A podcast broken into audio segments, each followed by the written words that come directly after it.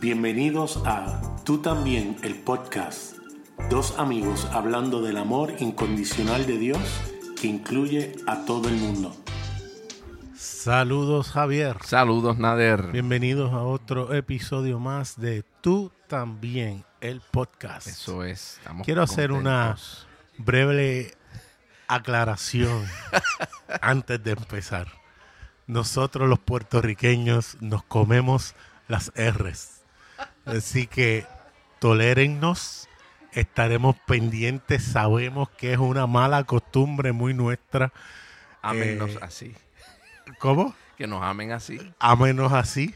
Así que las R's estaremos más conscientes para pronunciarlas correctamente pero la realidad es que no lo más probable es que no lo vamos a hacer. No, vamos a seguir haciéndolo, eso ya está en nosotros. Y eso es genético. estamos en un grupo de podcasters en español, cristianos en español, y uno de los muchachos, saludos Emma, me dice, oye, ¿y esa L? y e, e, esa R, conozco a alguien de Costa Rica que la puede pronunciar exquisitamente y yo pongo R, ¿qué es eso? eso no existe para el puertorriqueño. ¿Verdad? Así que es parte de, pero nos gozamos, estamos muy contentos. Esto ha sido una experiencia maravillosa. Eh, hemos podido conocer otros, eh, otras personas que también están haciendo podcasts, están comunicando un mensaje, yo creo que importante, hermoso, bello. Claro está, cada cual con su trasfondo teológico, eh, ¿verdad? Cada cual con eh, la manera en que ve el mundo y cómo lo interpreta. Pero yo creo que eso es importante, que haya diferentes voces que se puedan eh, escuchar y así tener más información para poder llegar a conclusiones más correctas o quizás completas, ¿no? Y me gozo al poder ver muchas personas que están emprendiendo esta tecnología del Internet y de hacer podcasts. Ahora está eh, tan fácil hacerlo. Y, y son gente que le apasiona esto y le preocupa lo que ocurre alrededor de ellos. Y, y mis felicitaciones a todos aquellos que lo están emprendiendo. Igualmente me uno a tus palabras, Nader, y yo creo que eh, en la diversidad hay hermosura. Yo creo que la religión por muchos años lo que ha querido es buscar uniformidad eh, dentro de las personas, ¿verdad? Y los grupos. Y es maravilloso ver que no es necesario pensar igual para estar unidos. La unidad no se trata de que pensemos igual, la unidad se trata de que nos amamos por encima de las formas de pensar distintas, ¿sabes? Y eso es maravilloso porque en eso vemos a Dios manifestado, expresado a través de mucha gente de maneras distintas y en diferentes lugares. Eso es una de las cosas que yo creo que más nos enriquecen, que podemos disfrutar las relaciones con las demás personas, aunque estén lejos, estén en otros países, piensen diferente, crean diferente, pero saber que todos estamos en Dios es maravilloso. Amén. Alguien una vez dijo que la que el ser humano piensa que la universidad son las instituciones de alta educación, como dicen, higher learning, pero la verdadera universidad es estar en Cristo, porque es donde verdaderamente hay unidad en medio de la diversidad, que es lo que dice la palabra universidad. Wow, brutal. Así que nosotros somos la verdadera universidad. Tremendo. Así que hoy quiero compartir contigo acerca del temor, del miedo. Y cuando tú y yo nos sentamos, hay, hay ocasiones que de acuerdo al tema, pues sí, buscamos información y, y hacemos un research para cosas eh, que son específicas y hay veces llegamos y simplemente empezamos a conversar y yo creo que en esos momentos es cuando salen los mejores podcasts porque es una conversación eh, eh, honesta, sincera. Eh, tú y yo quizás, a diferencia de otros, donde hay oposición en pensamiento, pues eh, es más una discusión entre lo que piensa uno y otro dentro del podcast, aunque son amigos. Tú y yo, pues la diferencia es que concurrimos la mayoría de las veces en nuestras posturas, ¿verdad? Tenemos eh, esa unidad en manera de pensar, en maneras de pensar, ¿verdad?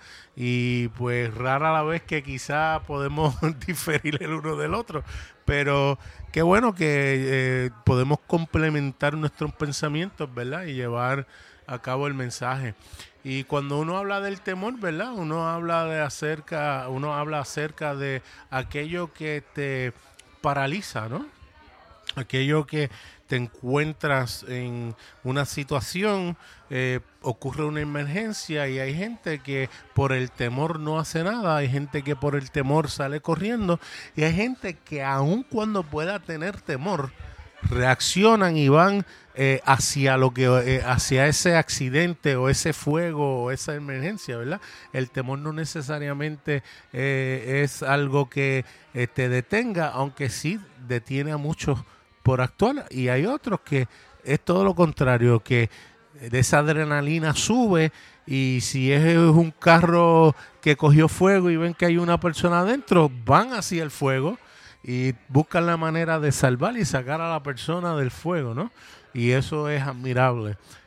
Yo creo que el temor hoy en día se extiende mucho más que las situaciones de emergencias o accidentes vivimos yo creo que a nivel mundial en una era donde el temor abunda, el miedo abunda, lo vemos en la sociedad en que nosotros vivimos aquí en Puerto Rico, a la misma vez en los Estados Unidos, eh, con tantas situaciones, tantas situaciones que han ocurrido, donde han habido matanzas y han habido tantas cosas, el tráfico de, de niñas, este eh, serial killers, ¿cómo se llama eso? Los asesinos, en, serie. ¿Sabes? Gente que, que está provocando el que la sociedad viva en temor. Tú sabes, y yo creo que el temor está, como te digo, abundando, sobreabundando en, en la manera de vivir. ¿Sabes? Hoy en día en, en nuestra sociedad no se puede concebir una casa donde no esté protegida con alarmas, una casa donde no tenga este eh, rejas. Sí, tú sabes, este, porque se vive con temor. Y eso es totalmente contrario a lo que Dios diseñó. Dios lo que siempre quiso es que viviéramos en una relación con Él y con los demás, donde el temor no existiese. Pero obviamente el, temor es, una consecuencia de, de las decisiones del ser humano. Vemos desde el principio cuando Dios eh, crea a Adán en quien estaba Adán y Eva. Eh, tan pronto Adán toma la decisión de comer del árbol incorrecto, pues entonces ahí comenzó el miedo. Ahí empezó el temor, donde dice que se vieron desnudos tan pronto él comió y se taparon. Se sintieron avergonzados por lo que estaban, eh, ¿verdad? Por lo que había pasado. Y cuando Dios, que tenía la costumbre de relacionarse con ellos, los busca, dice que se escondieron porque tenían temor, tenían miedo, tú sabes. Y ahí empezó todo porque la decisión incorrecta llevó a, que el miedo fuera el que empezara a mover al ser humano a tomar decisiones eh, y decisiones que son incorrectas porque comió del árbol incorrecto. Y eso ha llegado hasta nuestra hasta nuestra época, hasta nuestra era. Tú sabes, donde en muchas ocasiones tomamos decisiones por miedo. Ahora mismo en esta semana hemos escuchado la noticia de que a lo mejor pues pase por aquí otro huracán. Y ya yo veo en los comercios las Ayer no había agua en la mayoría, sino todos los comercios de la isla. La gente fue y se abasteció de no una, dos, sino de cinco y seis cajas de agua. Eh, no, yo vi, yo vi camionetas con toda la parte de atrás llena de agua.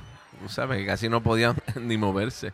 Porque obviamente el evento de María, que fue hace dos años atrás. Todavía está fresquecito. Está fresco en la mente de cada uno de nosotros, tú sabes. Y sencillamente eso ha hecho que las personas tomen decisiones decisiones que están motivadas por el temor. Pero a la misma vez son decisiones que afectan el funcionamiento del ser humano porque no el temor no nos lleva, no nos acerca en las relaciones ni con Dios ni con las personas. Y de hecho, eh, te das cuenta que en los mensajes que se dan eh, es apelando al miedo. Los políticos te dicen, vota por mí para eh, detener que entre gente que no debe entrar al país. O vota por mí que yo voy a lograr que tú estés más seguro en las calles. Es apelando al temor. Nuestras iglesias, desafortunadamente, también es el mensaje que dan. Eh, toma esta decisión para liberarte de estas consecuencias. Haz A, B y C para que no te ocurra Z, Y, W. No en un orden particular. Acepta al Señor para que no te quemes eh, eternamente en el infierno. Olvídate de la relación con Dios, es para que te salves. Eh, no tiene nada que ver con relación, tiene que ver simplemente para que no tengan las consecuencias de algo que realmente nadie sabe lo que va a pasar, sino que está sujeto a la interpretación de muchos eh, en diferentes partes de la historia. Porque si somos sinceros y si somos honestos y vemos, no todos tenían el mismo pensamiento acerca de lo que pasa después de este mundo. Eh, eh, en algún momento particular. inclusive cuando vemos el mensaje de Pedro, no hay ningún tipo de mensaje de que acéptalo ahora y no te vas a quemar en el infierno después. El mensaje de Pedro en Hechos 2 era Jesús murió y resucitó y es victorioso y quiere que seamos parte de esa victoria. Sí, nosotros vemos. En el ahora. Eh, es que otra vez, la religión tiene una influencia sobre nosotros, eh, donde quiera que estemos, las diferentes religiones en cualquier parte del mundo. Tú sabes, usualmente lo que se quiere prevenir es el castigo eterno, lo que eso sea. Para nosotros hay gente a quien le llama infierno, hay otras personas que le llaman de otra manera, pero no importa. O sea, usualmente las religiones lo que quieren es controlar a las personas eh, utilizando como estrategia el que eternamente no seas castigado, no seas, este, no tenga unas consecuencias negativas. Y entonces eso obviamente eh, produce que unos controlen a otros. Los que son más maduros, supuestamente, ¿verdad? Dentro de la religión, pues tienen un control sobre las decisiones, la forma de vivir de los demás. Y viene a mi memoria, cuando tú hablabas, la experiencia de Job. Job es el libro más antiguo de la escritura. Este, y vemos cómo él estaba moviéndose por miedo. La gente lo usa como ejemplo porque dice, pues él era temeroso de Dios y hacía muchas cosas, ¿verdad? Eh, para tratar de mantener contento a Dios. Entre ellas dice que él hacía sacrificios a Dios por si acaso sus hijos hacían algo incorrecto para que entonces, que, ¿cómo se dice? Spare them.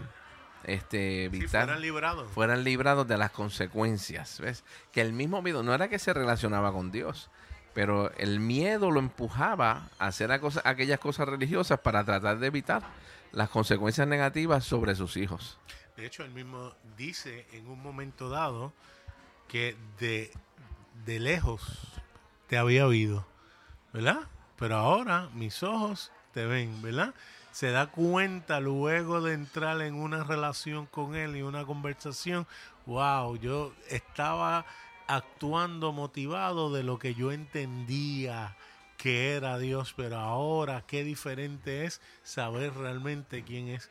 ¿verdad? Y eso yo creo que es maravilloso. Que no es un Dios de castigo. No, no, para nada. Es la percepción nuestra. Era su percepción, claro. Claro, pero la percepción que él tenía, pero la realidad es que no es un Dios de castigo.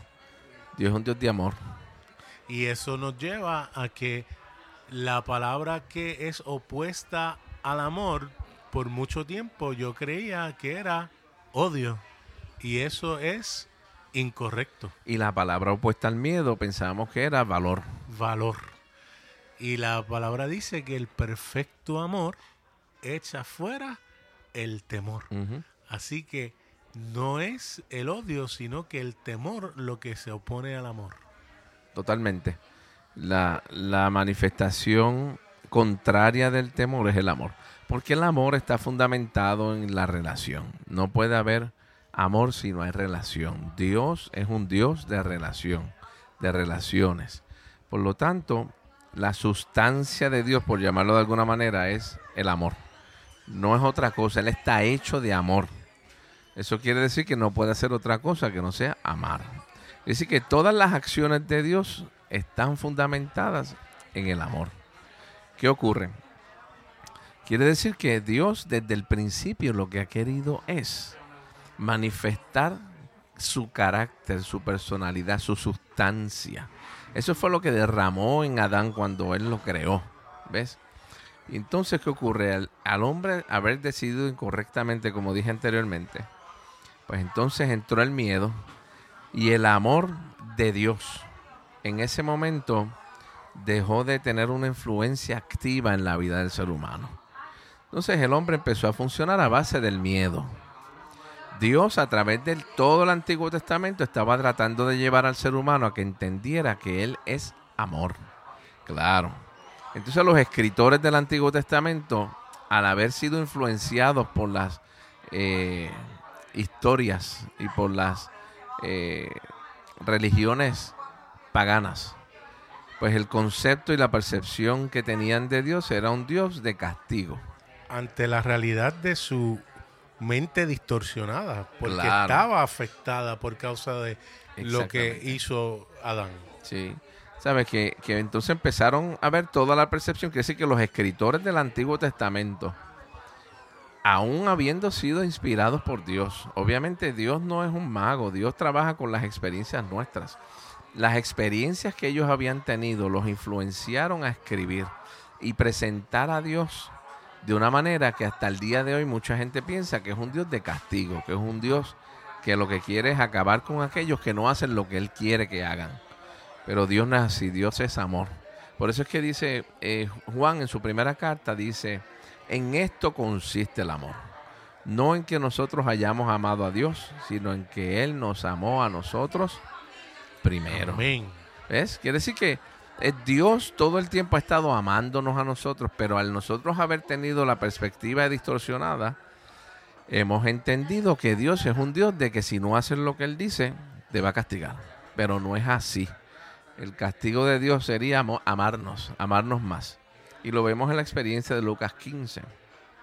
Y otra vez, ese amarnos más, el ser humano por las experiencias que ha tenido, puede interpretarlo de manera positiva o de manera negativa. Ese amor lo puede recibir como puede que no lo reciba. Pero la realidad es que la experiencia de Dios en nosotros es llevarnos al amor.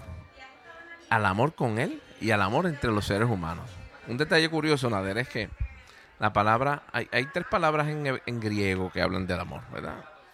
Fileo, ¿verdad? Habla del amor entre hermanos. Eros, que es el amor pasional. Y ágape, esta palabra ágape que decimos, pues ese es el amor de Dios, ¿verdad? Y es cierto, ese, esa es la descripción de Dios, ágape.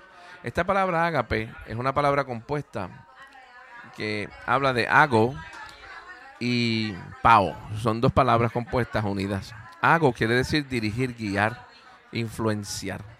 Quiere decir que Dios es el que nos dirige, el que nos guía.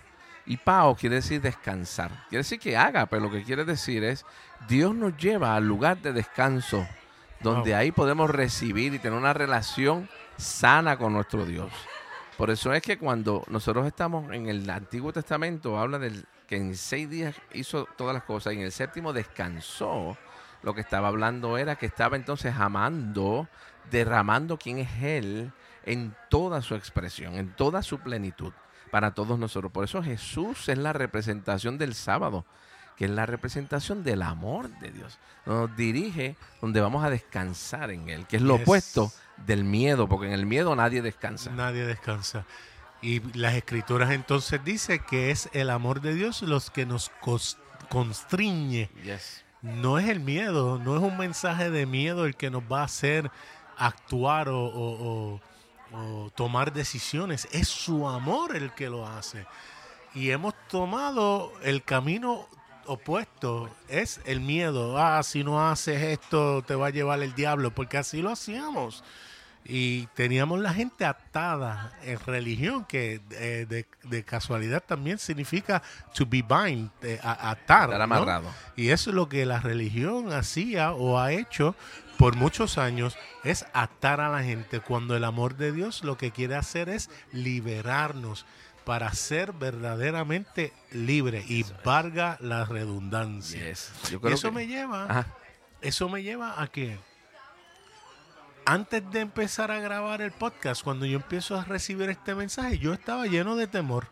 Porque estaba pensando en lo que el mainstream, no sé cómo se dice en español, eh, la corriente la principal. corriente principal del cristianismo en Puerto Rico es lamentablemente la que se dirige a hablar del temor y a que actúes conforme al miedo. Y yo decía, wow, si yo traigo este mensaje, me van a criticar eh, me van a decir que soy un hereje, que todos mis amigos en, el chat de podcaster y ellos dicen, no, nosotros somos herejes, porque nosotros estamos hablando en algún punto u otro, hablando algo fuera de esa corriente principal, porque si ellos tratan de decirlo en sus iglesias, van a tener oposición y han encontrado este outlet o esta vía para poder entonces expresar ese mensaje de unión, de unidad, de inclusión.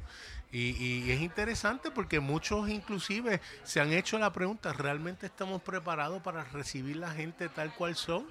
Es interesante porque en el estudio bíblico que tú diste el viernes, eh, hablando de Primera Corintios, del hombre que se acostaba con eh, la, mamá, eh, con la esposa, de, su de, su papá, eh, Pablo dice, mira, sáquenlo, entreguenlo al acusador para que a ver si ahí eh, eh, recapacita, ¿verdad? Entonces luego en la segunda carta, que entendemos que pudo haber sido quizás hasta la sexta, él dice, no, no, espérate, hablando del mismo caso, tenemos que amar a esa persona. Tenemos que, hay que, restaurarlo en amor. Restaurarlo en, amor. Eso es. Mira el cambio donde él se da cuenta que, espérate, yo fui fuerte y alguien pudiera argumentar, espérate, es que si alguien está haciendo algo que está dañando a otros en la iglesia, hay que separarlo por el bienestar de la iglesia. Yo creo que hay casos y hay casos, ¿no? Y cada cual se toma y se analiza, pero aún así, yo creo que tiene que haber todavía ese seguimiento de estar ahí, decir, mira, como quiera te amamos, como quiera te aceptamos, como quiera Dios te ama, como quiera Dios te acepta, para que la persona lo entienda que lo que Dios quiere es que no se siga haciendo daño a él y a los demás. ¿Ves? En, eso, Nader, es que hemos perdido de perspectiva que el amor no es solamente amor con Dios, es amor entre los seres humanos. Porque una vez nosotros entendemos, eh, eh, Juan dice, el que no conoce el amor de Dios no puede amar. ¿Ves? Que así que empieza con Dios en nosotros y que Dios nos revele esa verdad en nosotros pero se traduce, cómo se manifiesta en nuestra relación con las demás personas, donde no tratamos de cambiarlas para que sean como nosotros pensamos que tienen que ser, sino que por el contrario, ese amor nos lleva a aceptar a las personas como son. El cambio, si es necesario, Dios se encargará de hacerlo en algún momento y si no, Dios lo sigue amando. Esto es una verdad que en las iglesias, a las iglesias no les gusta. No, porque, te dicen, Dios te ama tanto que te acepta como eres, pero te ama más para no dejarte de esa misma manera. Y yo lo decía también, yo lo predicaba. Eso es lo que creíamos. Es lo que verdaderamente creíamos, pero sabes que no, Dios te ama independientemente tú decidas cambiar o no. Y es fuerte. Es fuerte. Pero es la verdad. Sí. Yo puse una cita de Anne Lamotte que dice, tú puedes asumir con seguridad que has creado a Dios a tu propia imagen cuando resulta que Dios odia a todas las personas que tú odias. Wow. Qué fuerte. ¿verdad? Y claro, el grupo que le gusta hablar del miedo te dice, no, eh, cuando tú eres permisivo y haces que Dios es permisivo, pues que tú has creado a Dios a, su a, tu, a tu imagen y semejanza y te lo quieren invertir. No, no, no. El Dios real, es el Dios que ama sin condición. Exactamente. El que ama sin peros, sin a menos que. Ese es el verdadero Dios. Y de nuevo, eh, ya yo no tengo temor de hablar este mensaje, Javier. Antes hasta yo, yo eh, tampoco. de hecho, Antes tenía el mi- mismo, el mismo miedo que tú. Sí, sí, y, de hecho, eh, eh, en mi Facebook, hasta con temor de promocionar el podcast por el que dirán, total, eh, ya, ya los que yo creía que eran mis amistades, yo creo que eh, ya ap- apenas ni, ya, ya me No te escuchan. ignoran y me tienen como loco. Ya te tienen en la etiqueta de hereje. ¿Para Sí, qué sí. vamos a escuchar este hereje? Sí, sí.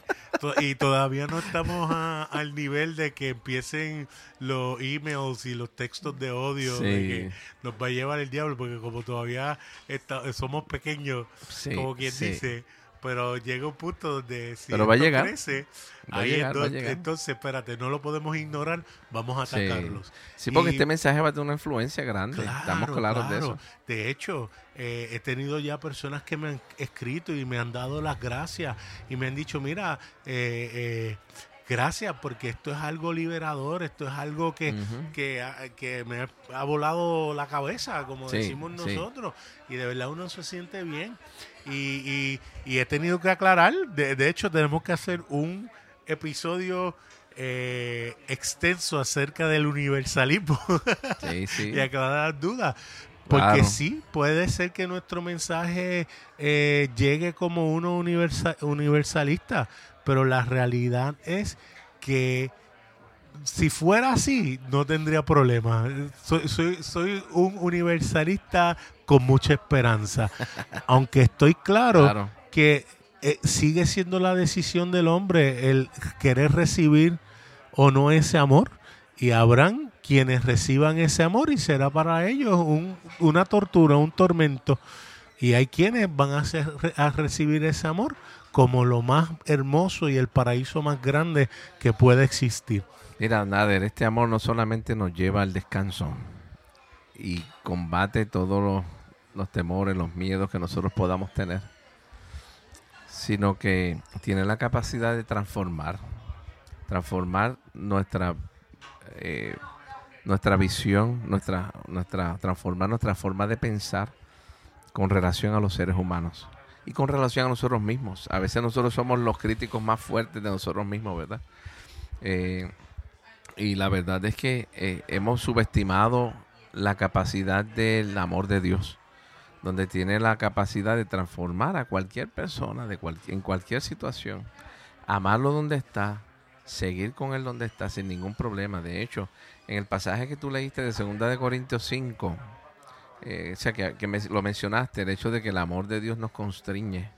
Esa palabra nos constriñe, habla, es una palabra compuesta también que quiere decir junto con, ¿verdad? Suneiko en griego, sun quiere decir junto con, y eco quiere decir eh, abrazar, agarrar. Eh, se puede traducir como resonar en nosotros. La realidad es que ese amor lo que hace es que nos tiene agarrados. Nosotros podemos estar conscientes o no, pero está resonando en nosotros porque nos tiene agarrados y nos va a agarrar. No solamente para estar con Dios, agarrados por Él, sino los unos con los otros y nos va a llevar a tener mejores relaciones con las demás personas independientemente de lo que hagan o dejen de hacer. espectacular. Así que mi sugerencia a los que nos escuchan es, olvídense del temor. Eh, no hay razón por la cual temer.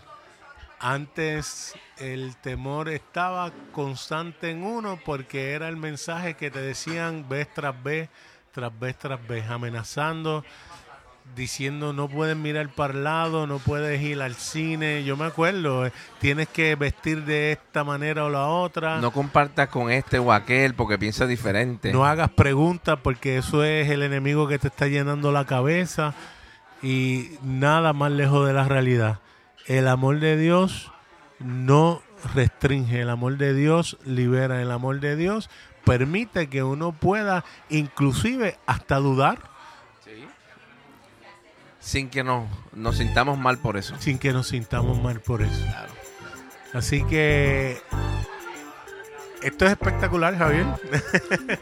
La verdad que lo disfrutamos tanto y les invitamos a nuestros amigos a que nos sigan eh, en las redes y, y nos escriban y nos pregunten y nos digan y nos, y nos hagan Y nos critiquen. nos hagan críticas si tienen, no tenemos problema, inclusive hasta cómo pronunciamos las palabras en español. Nos puedes escuchar a través de Apple Podcast, Google Podcast, Anchor.fm o donde quiera que escuches tus podcasts. También nos pueden escribir a tú también el podcast arroba gmail.com o me consiguen en Facebook Nader Manastra Díaz. O a mí a través de Facebook, Javier en él. Hasta, la próxima.